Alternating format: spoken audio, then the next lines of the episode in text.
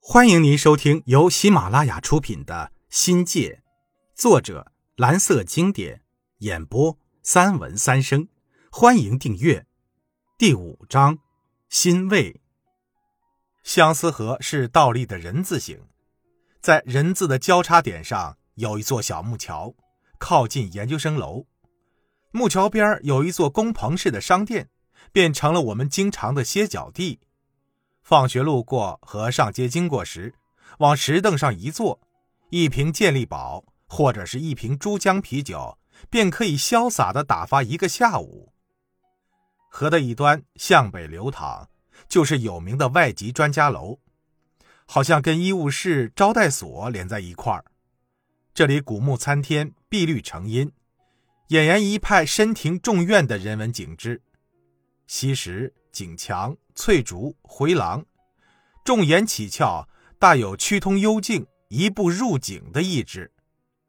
当年呢，我的同学鬼子眼携老婆入住招待所，服务生望文生义，把好端端的一个中国小伙当成了日本人，死活赖着不交外汇，不给入住。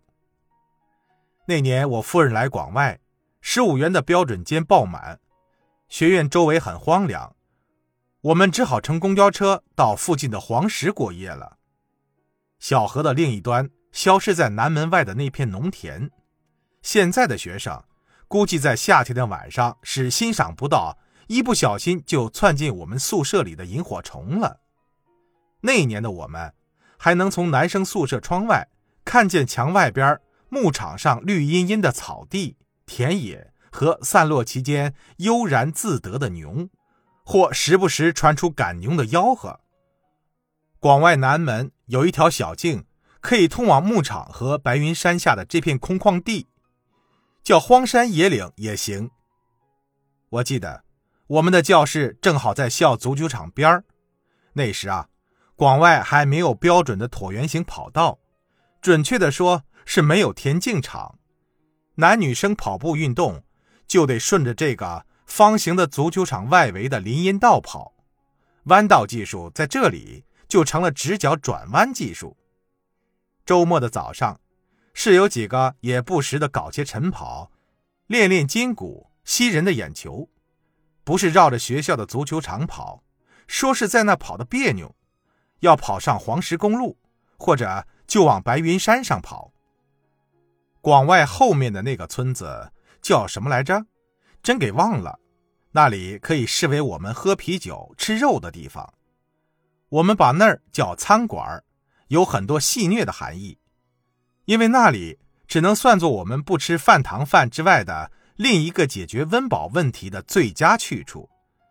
沿边的这几个村子还没有开发，改革的春风只拔凉拔凉的吹过一点点。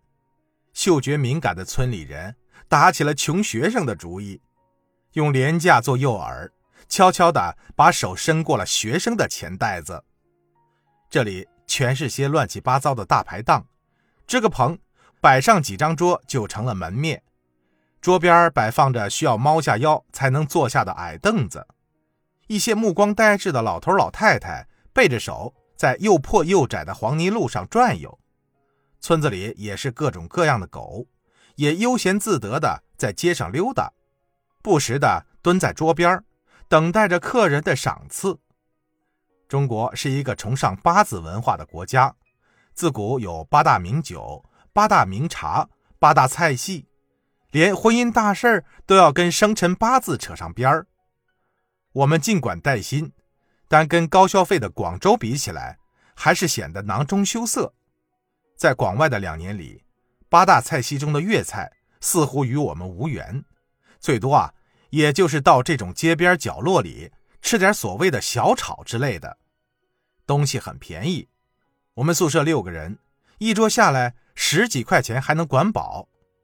至于粤菜里的那些名菜，白切贵妃鸡、文昌鸡、豪黄凤爪、麒麟鲈鱼、佛手排骨、广式烧田鸭等，就只得流着哈喇子。在梦中回味了。即便是这里的餐饮价廉物美，但一般情况下，我们也舍不得往这里跑。只是来了亲朋好友，或者某个同学发了善心，才稀罕的来这里开开洋荤。从内地带来的钱，在广州怎么花都嫌贵。